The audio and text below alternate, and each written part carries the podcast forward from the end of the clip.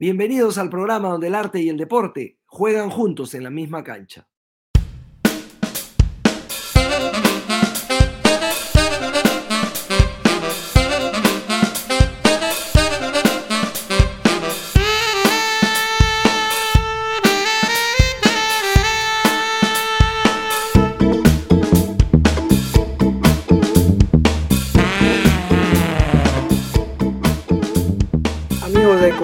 Desde la Grada, bienvenidos una vez más al programa. Hoy tenemos la fortuna, la suerte de tener con nosotros a la talentosa María José Caro. María José es periodista, es comunicadora social y es una estupenda escritora que además, que además eh, es una tenista frustrada. Tanto así, María José, tanto así. Sí, un poquito, la verdad que sí. sí, sí. Nos contaba María José que ella de chica contra, lo, contra la rutina habitual de la mayoría de escritores, ella no era de las que soñaba con ser escritora, sino que tenía pensado otra carrera y que jugaba tenis y que cuando jugaba tenis no había cómo controlar su carácter. ¿Es verdad? Sí, sí, sí. De, de hecho, eh, como tú dices, cuando yo era chica, en realidad leía muy poco, leía básicamente lo que me mandaban a leer en el colegio, no era una persona que estaba volcada a los libros. Me gustaba mucho ver televisión. Y viendo televisión em, me empecé a ver partidos de tenis. O sea, empecé a ver Grand Slams sin darme, sin darme cuenta que estaba viendo Grand Slams. Y a partir de ahí eh, entré a una academia de tenis en la que jugué cuatro años más o menos. Y, y sí, eh, me costaba mucho perder, ¿no? O sea, era una, era una persona muy picona. Y, y mi paso por el tenis eh, de adolescente se cierra porque eh, entré a un campeonato y como no podía soportar que está, me estaba yendo muy mal en el partido, eh, tiré la raqueta y me fui. Me fui, me fui, me metí a mi cuarto, me encerré, muerta de la vergüenza, ¿no? Porque era, era un campeonato, no era un partido formal. Y de ahí como cerró un pequeño capítulo para mí, que era de jugar tanto el tenis, y de ahí ya hace algunos años ya lo he retomado, ¿no? Como hábito constante, en realidad. ¿Y ya lidias mejor con la derrota? Sí, ya crecí también, ¿no? En ese momento era una niña muy picona. ¿Tú sabías, María José, que esta figura legendaria del tenis, esta figura jesucrística, Björn Borg, el, el gran campeón sueco, eh, de chico era muy irascible, era, era, era, una personalidad volcánica y tiraba la raqueta constantemente, hasta que un día, más o menos a los 12 o 13 años, uh, su técnico, su entrenador, Leonard Bergelin, lo llamó a la cuarta grada y le tiró un cachetadón y a partir de entonces, ese fue un momento bisagra para Borg, que hizo que ya nunca más hiciera un, escándalo jugando al tenis. Y te pregunto esto porque yo quiero saber si de alguna manera el, tanto el tenis como la escritura te ayudaron a lidiar mejor con, tu timidez. Tú te has confesado varias veces como una chica, como una persona tímida. Sí, sin duda. Yo creo que hay dos espacios eh, fundamentales para mí eh, para votar cosas. Uno es mediante la escritura y la otra es jugando tenis. Eh, creo que eh, hay dos momentos, uno en el tenis y otro en la escritura, que son muy similares, ¿no? Y es cuando uno, está, uno está escribiendo y de pronto eh, coge un ritmo y la, y la, prosa sigue, ¿no? Y uno escribe y el, y el, ritmo va constante. Eso también se alcanza cuando estás jugando tenis, ¿no? O sea, cuando estás dentro del, del peloteo y vienes y vas y tal, y, y, se alcanza este momento que para mí son, son dos, esos dos son momentos como de plenitud, ¿no? Que me, me ayudan a enfrentarme mejor a la vida, ¿no? Y esa historia que, que cuentas de Borg, pues también, este, no sé, hay, hay quienes eh, hacer eso les resulta como lo contrario, ¿no? Pienso, pienso eh, en Kyrgios, por ejemplo, ¿no? Claro. O sea, Kyrgios no sería Kyrgios sin hacer eh, todas esas cosas en la cancha, ¿no? Saca por abajo, se pelea con el público, y alguna, no sé cómo lo logra, pero controla su juego así también. Kyrgios... Uh no sería Kirio si fuese estable, ¿no? Justamente esta, eh, este rollo impredecible de Kirio lo hace también mágico. No puede, se aburre del peloteo, tiene que andar creando cosas permanentemente. Y sí, pues, es, es, una pena que no haya ganado algo, aunque sea, ¿no? Se lo merece por sus actitudes eh, absolutamente fuera de lugar, pero por el otro lado también es necesario en el circuito porque brinda un espectáculo que muy pocos tenistas brindan, ¿no? Sí, hace poco yo escuché algo a Kirios que me pareció de lo más inteligente, y es que eh, eh, ya estábamos en plena pandemia y pasó esto que Djokovic organizó un campeonato en, la parte este de Europa, ¿no? Organizó su campeonato y hubo varios contagios de COVID, ¿no? Y, este, y bueno, Kyrgios estaba muy en contra de que se hubiera, se hubiera organizado el campeonato y tal. Y en algún momento creo que fue Tim eh, que dijo, bueno, pues pero Kyrgios, ¿qué, qué cara tiene para, para, andarse quejando de lo que ha hecho Djokovic o ha dejado de hacer, ¿no? Y, Djokovic, y, y Kyrgios dijo, bueno, es muy, muy distinto hacer un berrinche dentro de la cancha y otra cosa muy distinta es poner en peligro a la gente, ¿no? Entonces, Sin duda. Este, sí, sí, es, es, un tipo que es, este, es muy inteligente también. Y, y muy talentoso. ¿Y tú tienes algún ídolo masculino y femenina? Ya yo presumo saber quién es, pero te voy a dejar a ti que lo, que lo digas. Sí, eh, o sea, como mi gran ídola del tenis de todos los tiempos fue Martina Hingis. De hecho, tengo una gata que se llama Martina, Martina Hingis. Y, este, y Martina Hingis también tenía todos estos eh, temas de comportamiento, o sea, mucho más controlados, pero hay un partido que es emblemático, que es una final de Roland Garros, que ella pierde contra Steffi Graf. Claro. Y ella era, era, muy chica, ¿no? Porque ella alcanzó el número uno súper joven, ganó un Grand Slam súper joven, era una, casi, casi un adolescente, ¿no? Dejaba recién de ser un adolescente. Y también, pues, pierde esa final de Roland Garros y, y, antes de perder saca por debajo, ¿no? Que es como una ofensa en el mundo del tenis, eh, la pifean, ¿no? Eh, pero ella, no sé, su juego siempre me gustó mucho, ¿no? Porque era un juego, eh, no, no tanto como en estas etapas donde la fuerza tiene mucho que ver, su juego era mucho más de sacar, ir a la red, ¿no? O sea, hacían muchísimas cosas. Tenía y, mano, ¿no? Sí. Tenía lo que en tenis se llama mano, era, era una eh, talentosa naturalmente, ¿no? Increíble, y una chica muy linda, me acuerdo que fue novia del gusano Stepanek, que era la cosa más fea que había parido madre, y yo decía, Dios mío, ¿cómo esa pareja puede, puede funcionar? Y claro, evidentemente no estaba mal, ¿no? Porque la, las mismas pasiones y los prejuicios que uno tiene de chico hacen que uno no se dé cuenta que hay cosas que son mucho más valiosas que la apariencia física. Finalmente terminaron después de algunos años y, y resultaron muy amigos. No sé si pudiste leer, eh, y aunque hablamos de, de, tenistas precoces, esta, porque yo sé que te gusta mucho ese periodista, David Foster Wallace, escribió sí. una maravilla sobre Tracy Austin que se llamaba eh, el día que Tracy Austin me rompió el corazón, porque era una crítica a su biografía, ¿no? a la biografía claro. de, de, de, de, Tracy Austin, que era políticamente correcta, pero que no decía nada. Entonces, eh, fue, fue, fue, fue, increíble. La defenestró a la pobre Tracy, pero fue un libro, un, un libro con mucho seso sí. y muy, muy, bien escrito. Bueno, de hecho, la, la, gran novela de Dave Foster Wallace, que es La broma infinita, eh, tiene una parte que está centrada en una academia de tenis, ¿no? Donde está uno de los personajes de este libro que, que es inmenso. Y además él tiene este, este texto que se ha hecho muy famoso también, que ahora está compilado en un libro pequeñito, el tenis como experiencia religiosa, ¿no? Que es un, claro. de un partido de Nadal contra Federer. Eh, claro, la, la, la, la, victoria de, de, Nadal en Wimbledon cuando le, gana, le quita el título, destrona al, al, gran Roger, ¿no? Sí, sí. De hecho, eh, es, es, ese texto en particular es algo bien interesante para mí porque en un inicio yo era más, más seguidora de Federer. Pero luego no, o sea, luego cambié y, y soy nadalista, yo sigo a Rafael Nadal, eh, sobre todo porque yo sé que Federer es un natural, ¿no? Que es este, un príncipe genial y tal, pero Nadal tiene esto que es que él siempre luchaba en contra, ¿no? O sea, no tenía una derecha que era técnicamente correcta, pero aún así ha logrado todo lo que ha logrado, ¿no? Y tiene todos estos tics como de hecho, hay una, una autobiografía sobre Nadal, que creo que se llama Rafa, mi historia, me parece que ese es el nombre. Carlin. Es muy buena, con, con Carlin, exacto. Donde creo que se ahonda muy bien en su personalidad, ¿no? Entonces tiene estas cosas como que él siempre pone las botellas de una misma forma, ¿no?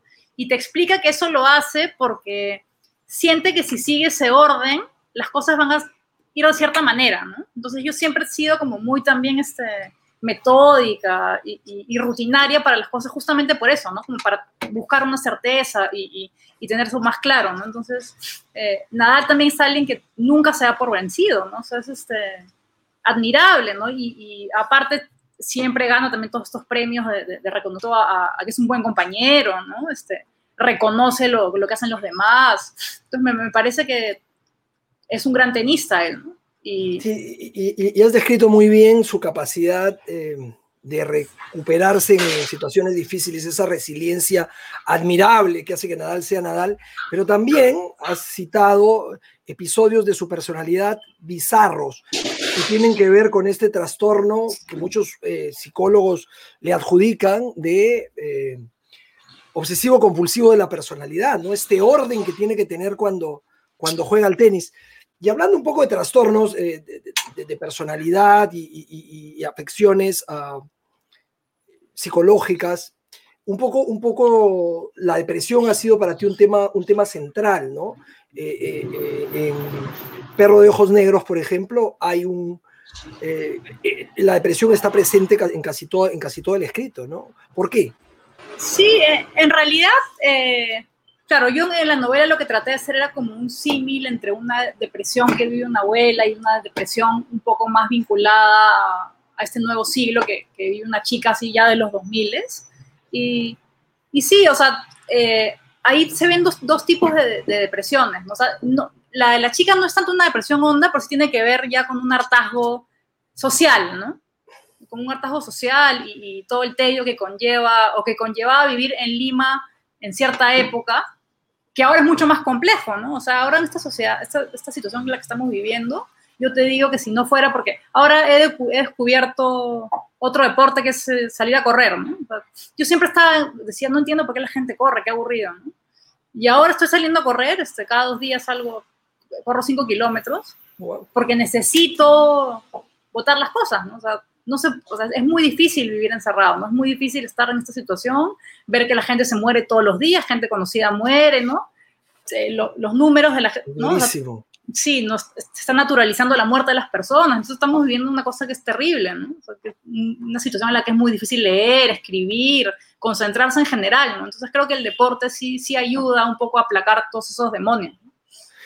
Tú eh, has dicho algo interesantísimo y no sé si lo planteaste adrede así en, tu libro, o sea, si investigaste un poco los componentes de la depresión, porque efectivamente hay dos depresiones. La de la abuela es una depresión mayor, ¿no? Lo, que médicamente se conoce como una depresión mayor, estaba devastada, mientras que la otra depresión tiene que ver con eh, la distimia, que, que, la distimia es tan peligrosa como la depresión mayor, es justamente este astargo, esta cronicidad este, este hecho de un poco de tristeza permanente la que hace que mucha gente termine inclusive quitándose la vida, ¿no? Es, es, es, tan peligrosa como la otra, porque la otra la puedes advertir y la puedes combatir eh, con medicamentos, mientras que la otra tristeza tú no te vas dando cuenta, pero te va minando, te va minando, te va minando, y hay mucha gente que termina eh, eh, cometiendo alguna atrocidad o perjudicándose o quitándose la vida por, porque se cansó de estar triste. Sí, aparte, eh, ya en cierta generación, o sea, es como tienes que estar siempre haciendo cosas, ¿no? Hay muy poco de, mirarse uno mismo. Eh, o sea, los chicos ahora, ¿no? Están jugando videojuegos, haciendo cosas en la computadora, ta, ta, ta. Eh, esto de estar siempre constantemente haciendo cosas o consumiendo hace que nos alejemos de nosotros mismos. Entonces, este, creo que la, la lectura por eso es bien importante, ¿no? justamente para eso, porque si uno puede analizar que está pasando algo, que que está sintiendo un hartajo extraño, ¿no? que nada lo, llena, que nada lo motiva, eh, puede buscar, buscar ayuda, ¿no? Pero si no se da cuenta, eso es bien complejo. Y la literatura es una forma de acercarse a uno mismo, sobre todo. claro, porque claro, Alejandra Pizarnik estaba triste siempre. Ella decía que aunque estuviera el amor de su vida, aunque e, ella no podía lidiar contra una tristeza eh, eh, innata o digamos que fisiológica que, tenía, ¿no? Y que ella, independientemente de todo, ella sí se sentía triste permanentemente, pero ahora también hay un contexto que hace que nos, que nos entristezcamos, ¿no? Sí, bueno, lo de ahora es una cosa terrible, ¿no? Terrible. Creo que la literatura sí, sí, yo sé que es difícil ahora concentrarse para leer, por ejemplo, pero una vez que uno está ahí enganchado, ya es más fácil, ¿no? O sea, la ficción creo que nos sirve mucho en estos momentos como para curarnos, ¿no? Porque tampoco es sano estar, al menos desde, mi punto de vista, estar viendo noticias todo el tiempo. Sea, yo en, una época, en un momento de la pandemia, veía todo el tiempo noticias y dije, ya, basta porque no. Prefiero no, o sea, prefiero, no sé si, por ejemplo, ahora están dando, eh, está justamente está el Miami Open, veo el Miami Open, ¿no? Este, trato de leer otras cosas, apartar mi mente ese lugar, ¿no? Porque sí es bastante complicado. Tú, eh, fue al revés que tú llegaste a la lectura, no fue, no fue que la lectura te llevó al cine, sino que fue, lo dijiste en alguna entrevista, que el cine fue el que te llevó a, la literatura. Empezaste a, encontrar películas que después querías ahondar más en ella, que te hizo llegar al, a los libros.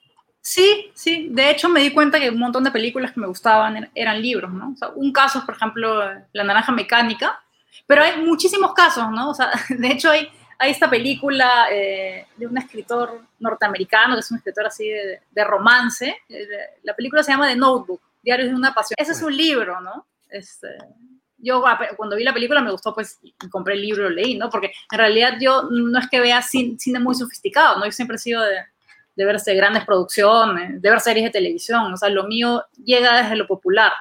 Entonces, este, a partir de ahí, bueno, me empecé a topar con distintos libros, que eran películas y tal, y ya empecé a irme por el lado de la literatura, ¿no? Pero eso es importante, creo, también porque existe este prejuicio de que alguien que finalmente termina publicando un libro es alguien que desde chico escribía, desde chico leía, y no creo que sea el caso, ¿no? No creo que sea el caso.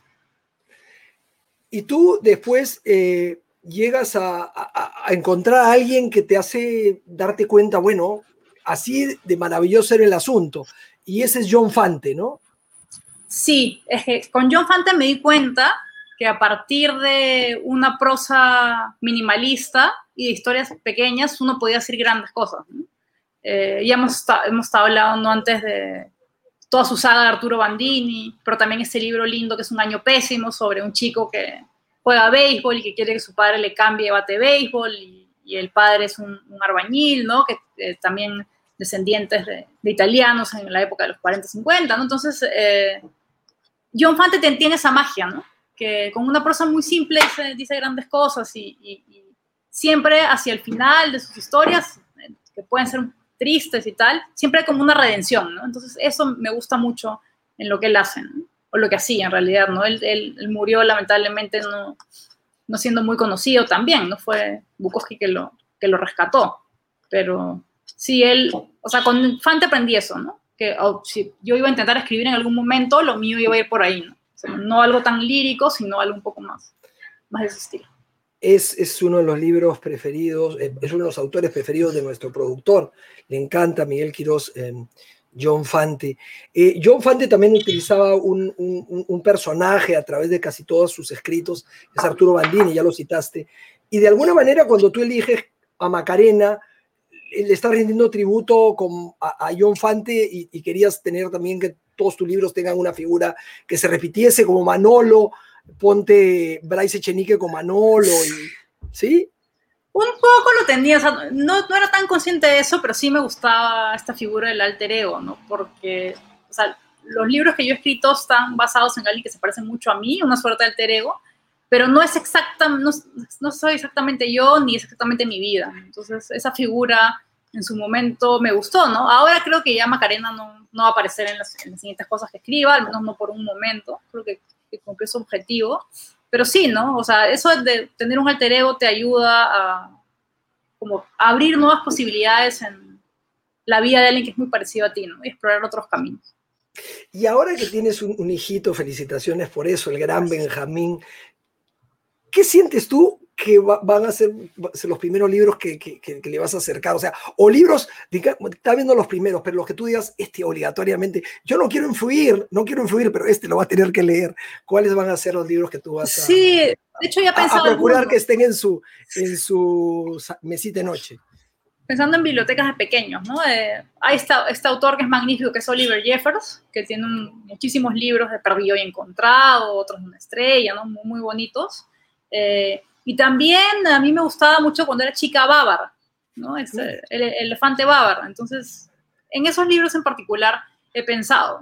Eh, pero también he pensado otras cosas como me gustaría que vaya a la playa, conozca la playa, ¿no? O sea, porque él ha nacido en un contexto rarísimo, prácticamente viviendo en un encierro, ¿no? Entonces, este, eso ahorita es como que mi, mi gran deseo, ¿no? Que pueda salir y hacer otras cosas más normales hay una recurrencia con el tema de la infancia en tus escritos y la tiene y es vívida, ¿no? Yo, por ejemplo, no, cuando trato de hacer memoria no me acuerdo tanto de, de, mi, de mis primeros años y tú sí. Y, trato de pensar qué ha hecho, por qué sientes tú que ha sido tan eh, eh, estigmatizante. Bueno, estigmatizante es una palabra mala, pero ¿por qué, por qué sientes tú que, que le has atesorado tanto la, infancia? Bueno, en mi caso, porque creo que en mi infancia pasaron cosas que marcaron mi personalidad. Entonces, este, también cuando yo era chica no era una chica que una niña que contara mucho las cosas que le pasaban, sino que se guardaba mucho de lo que sentía. Entonces, todas esas pequeñas cosas que podían parecer muy tontas se, fueron acumulando en mí y luego cuando ya quise explorar la escritura, eh, que fue también en un taller que llevé con Jorge Eslava en la Universidad de Lima, eh, o sea, yo sabía que tenía que escribir acerca de algo que tuviese atorado, entonces eh, escribí un primer cuento que está en, mi libro que tengo además, lo que se llama A mitad de la noche, que es la historia de una niña cuyos padres se divorcian y el papá deja en la casa un perro como regalo de despedida. Entonces, terminé de escribir ese cuento pensando que era una cosa única, ¿no? que era un cuento que había escrito y ahí quedaba. Y empecé a sentir que ese personaje tenía más cosas de las cuales hablar. ¿No? Entonces fui como que escarbando estos recuerdos que pudiese luego también ficcionar y hice ese libro, ¿no? Que es eh, la, la, infancia Macarena. ¿Sientes, de, repente es un cliché, pero uno dice que la maternidad cambia radicalmente una persona o, o, lo influye decisivamente? ¿Tú sientes que este libro que viene eh, va a ser distinto a partir del hecho de que eres madre o estoy hablando sonceras? No, de todas maneras. No, sin duda, sin duda, ¿no? O sea, eso sin, sin duda, hay dos hechos muy, muy concretos. Uno es el nacimiento de mi hijo, que cambia mi vida de muchísimas formas para bien. Y por otro lado también está que ha nacido en medio de un encierro, ¿no? O sea, todo ha sucedido en un orden muy extraño, ¿no? Entonces, creo que esas cosas ya eh, van a afectar lo que intento escribir, ¿no? O sea, de hecho estaba escribiendo una novela que ya estoy replanteando justo por eso, ¿no? O sea, ya me empiezan a, surgir otros cuestionamientos, ¿no? Como para mí siempre ha sido muy difícil lidiar con la incertidumbre. Y esto de la pandemia es pura incertidumbre, ¿no? Uno no sabe qué... Entonces, ¿de qué te agarras, no? O sea, yo siempre he sido de tener muchas rutinas, ¿no? Entonces, eh, cuando iba a la oficina, eh, lo que hacía era, eh, antes de llegar a la oficina, paraba en un café y en ese café escribía o leía durante una hora, ¿no? Y luego me iba a trabajar y en la noche, y en la noche volvía a leer, ¿no? Pero era, esa era mi rutina y sabía que todo iba a estar bien luego, ¿no? Pero acá uno no sabe qué va a pasar. Y a la par tengo un niño que está descubriendo el mundo, ¿no? Está aprendiendo a caminar ahorita. Y eso es muy bonito también. es una situación única. ¿Qué autores eh, latinoamericanos te gustan, además de, de, de Edmundo Paz Soldán, con quien encuentro cierta cercanía de personalidad eh, a ti? A ver, bueno, autores latinoamericanos, eh, bueno, está Samantha Schweblin, que es una gran, gran cuentista, me gusta también este, Alberto Fuguet, eh, ¿quién más? Eh, Fernanda Trías, que es una uruguaya que escribe cuentos también, o sea, creo que ahorita estamos en, en una etapa de, donde están surgiendo muchos escritores latinoamericanos muy buenos, ¿no? Acá en Perú nomás, ¿no? Tenemos este, a Claudia Ulloa, que, estamos hablando, ella también estuvo en esta lista de Bogotá 39, ella tiene un, libro lindo que se llama Pajarito, que es también de unos cuentos, tiene un cuento sobre una persona que hace una entrevista de trabajo y encuentra un, un pajarito que está convaleciente y se, lo, lleva en un bolsillo, es un, universo muy particular.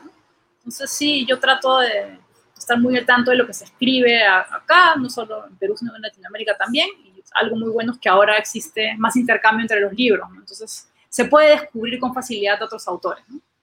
Nos, consta tu palmaria necesidad de, rescatar a, por ejemplo, a, artistas peruanos menos conocidos.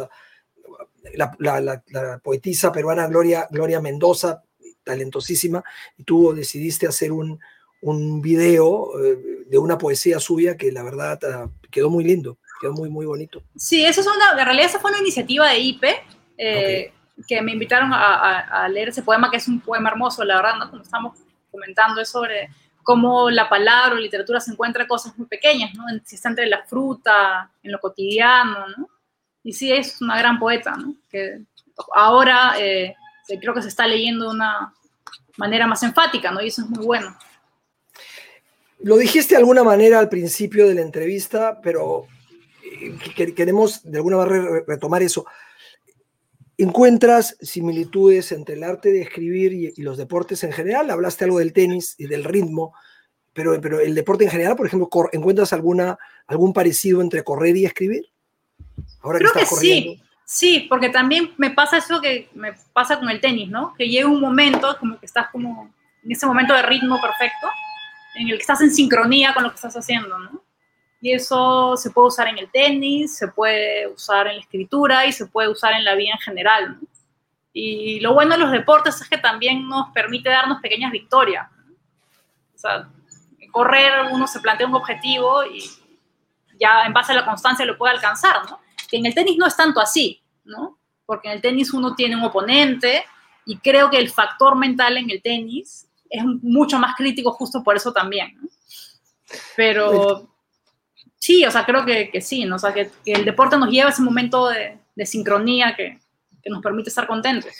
A, mí lo que me parece fascinante del tenis es que, imagino que también en la escritura, es que no está terminado hasta que está terminado. O sea, tienes que ganártelo hasta, hasta el final. No es que tú vayas ganando 6-0, 5-1, 40-0 y tienes que hacer el último punto.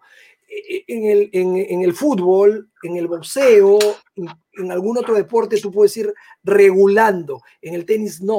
Y algo similar es, es, el escribir, o sea, de repente tu novela es la mejor novela del mundo y al final si aflojas se te puede caer y, puede terminar siendo una novela fallida si es que no le pones el mismo entusiasmo y la misma fuerza al, a lo que estabas escribiendo al principio. Sí, de acuerdo, porque también el tenis es un deporte en el que tú puedes haber ganado más puntos en total, pero puedes perder el partido, ¿no?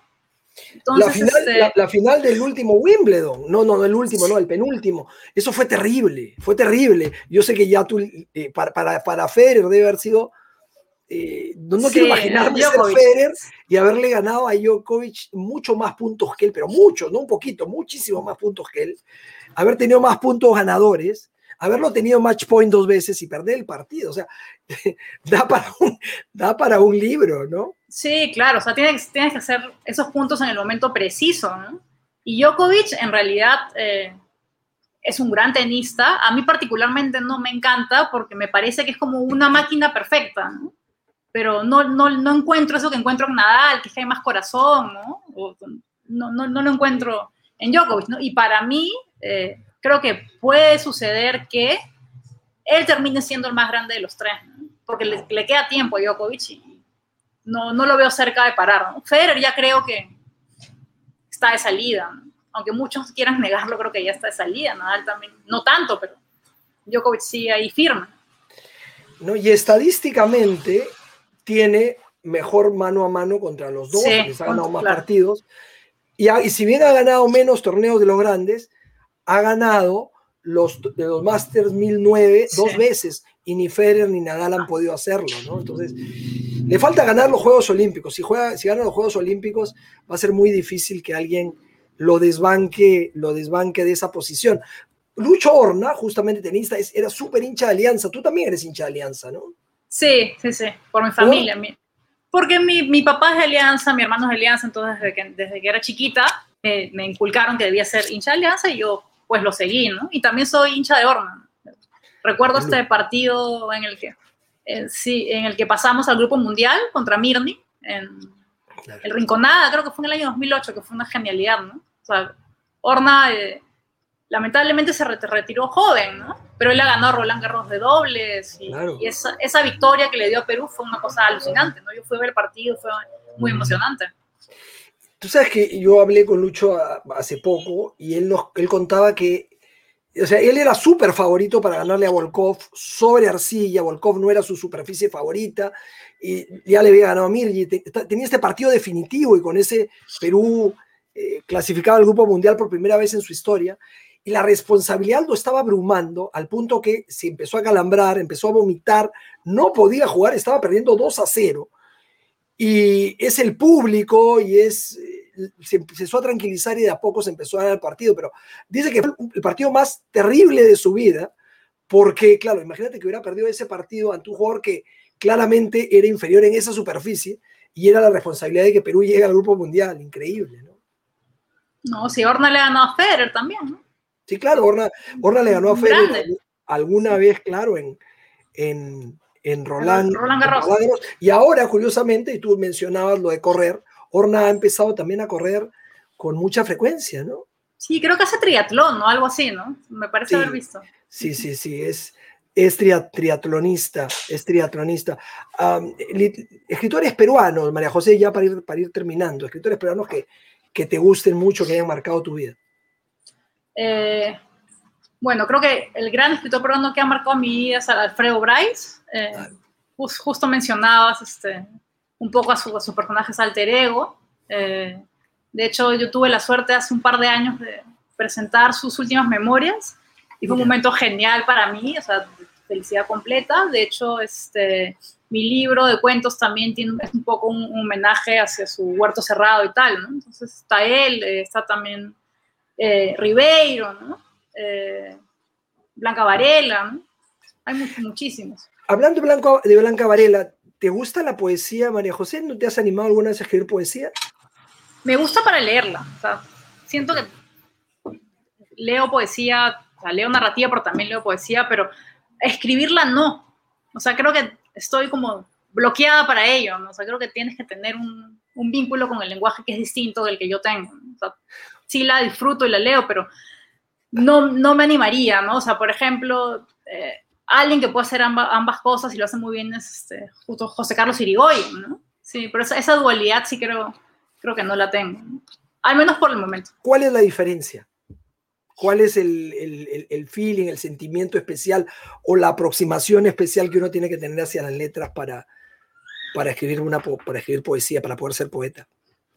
Es que eso no lo tengo tan claro. a mí para escribir, por ejemplo, me llega una imagen y a partir de la imagen que tengo, construyo una historia, ¿no? No sé, la imagen de que mi papá se está yendo y deja un perro, ¿no? Entonces, a partir de esa imagen construyo una historia que tiene cierta, cierta linealidad, pero yo creo que la, poesía llega más como un montón de destellos, entonces no sé cómo es que se termina fraseando eso, ¿no? O sea, me parece súper compleja también, también por eso, ¿no?